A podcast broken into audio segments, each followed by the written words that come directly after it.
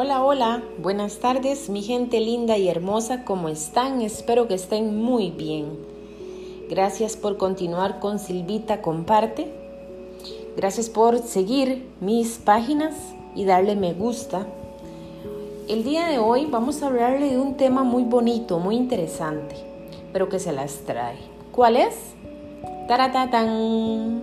Bueno, sin más preámbulo, el tema es Administración Educativa en la perspectiva de la calidad de educación.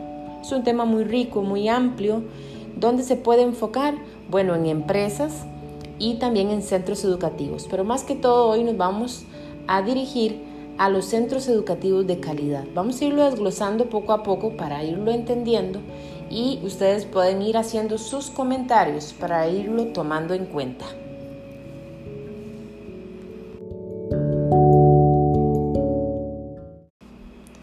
Bueno, es importante poder definir qué es administración, ¿verdad? Sabemos que es el proceso que consiste en planear, organizar, dirigir, controlar los recursos humanos, técnicos y financieros encaminados al logro de los objetivos organizacionales.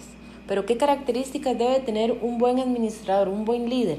Bueno, saber dirigir, saber organizar, eh, planificar, em, tener una buena comunicación con sus subalternos, ser una persona con ética, ser una persona tecnológica, abierto a la comunicación. Esas son las características que debe tener un buen administrador. También es súper importante poder definir el concepto de educación. Recordemos que es transmitir una serie de conceptos, conocimientos, comportamientos a los demás y la educación en valores y para la convivencia es esencial. Recordemos que educar se puede educar desde la familia, la comunidad, eh, la cual transmite, transmite hábitos eh, de socialización, normas, valores, tradiciones, higiene, eh, comunicación, etc. Y por último, vamos a definir el concepto de calidad educativa. Dice que es la cualidad que resulta de la integración de las dimensiones de pertinencia, relevancia, eficacia externa, eficacia externa, impacto, suficiencia, eficiencia y equidad. La calidad educativa ¿verdad? implica la búsqueda de del constante mejoramiento en todos sus elementos e insumos, recursos disponibles que tengan la, la institución, la escuela, colegio, procesos de enseñanza-aprendizaje, eh, enseñanza escolar, cantidad de tareas, estipulaciones curriculares y en los productos, o sea, los logros estudiantiles que tenga esa población.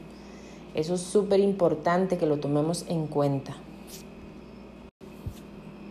Es importante tomar en cuenta que cuando hablamos de calidad de la educación,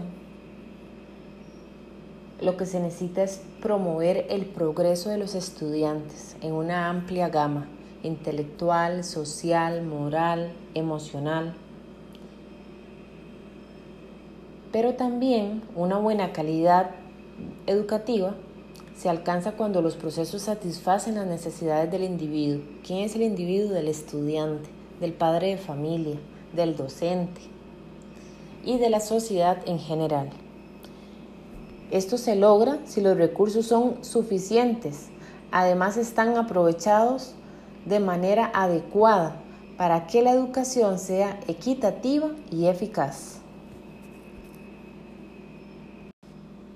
Bueno, algo muy importante que debe tomar un buen administrador son los cinco niveles de liderazgo. ¿Cuáles son? El número uno, posición. Número dos, permiso. Número tres, producción. Cuatro, desarrollo de personas. Y el quinto, el pináculo. Los aspectos de los niveles de liderazgo que se deben de tomar en cuenta es, número uno, usted puede subir un nivel pero nunca deja atrás el anterior. El 2. No está en el mismo nivel con cada persona. Mientras más se avanza, más fácil es liderar. Mientras más se avanza, más tiempo y compromiso se necesita para alcanzar un nivel. Escalar niveles ocurre lentamente, pero se puede bajar con mucha rapidez. Número 6. Mientras más se avanza, mayor es la retribución.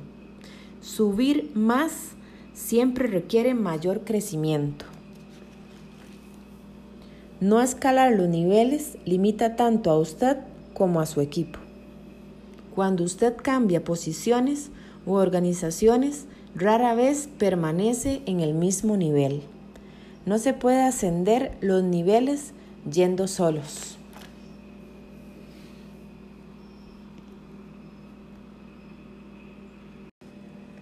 Y para ir cerrando con este tema tan importante, podemos decir a grandes rasgos que la responsabilidad de un administrador es bastante grande, bastante compleja. Pero si sabe liderar, delegar, tener una buena comunicación y lo principal, ser humanista, él puede convertir su institución y su equipo de trabajo de calidad.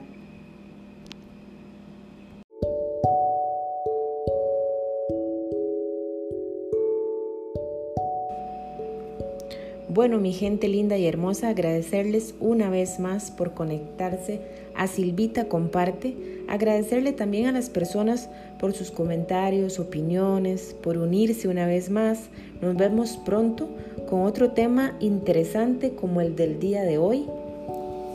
Administración educativa en la perspectiva de la calidad de educación. Nos vemos.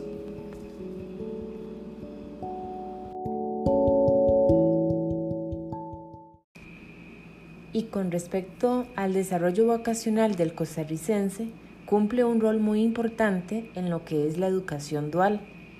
La sociedad actual demanda de personas capaces de conocerse a sí mismos, conocer el medio y tomar decisiones laborales oportunas, de acuerdo con sus aptitudes, actitudes e intereses, así también coherentes con la realidad en el contexto en el que se encuentran.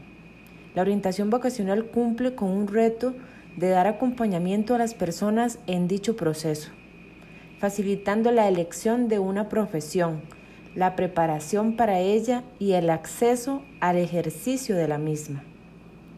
De manera que este transcurso tiene como objetivo despertar los intereses vocacionales que el individuo requiere, el conocimiento de sí mismo, que las ofertas académicas laborales, los planes y programas de estudio, las propuestas de trabajo y las competencias que debe desarrollar para alcanzar un buen desempeño en esas propuestas, lo cual le permitirá tomar decisiones que considere de acuerdo con sus capacidades, aptitudes, para ubicarse en el contexto social laboral. Por lo tanto, la orientación vocacional es un proceso continuo que acompaña al individuo en su formación durante toda la vida, de manera que conozca y tome decisiones para construir su propio conocimiento, de acuerdo con su vocación.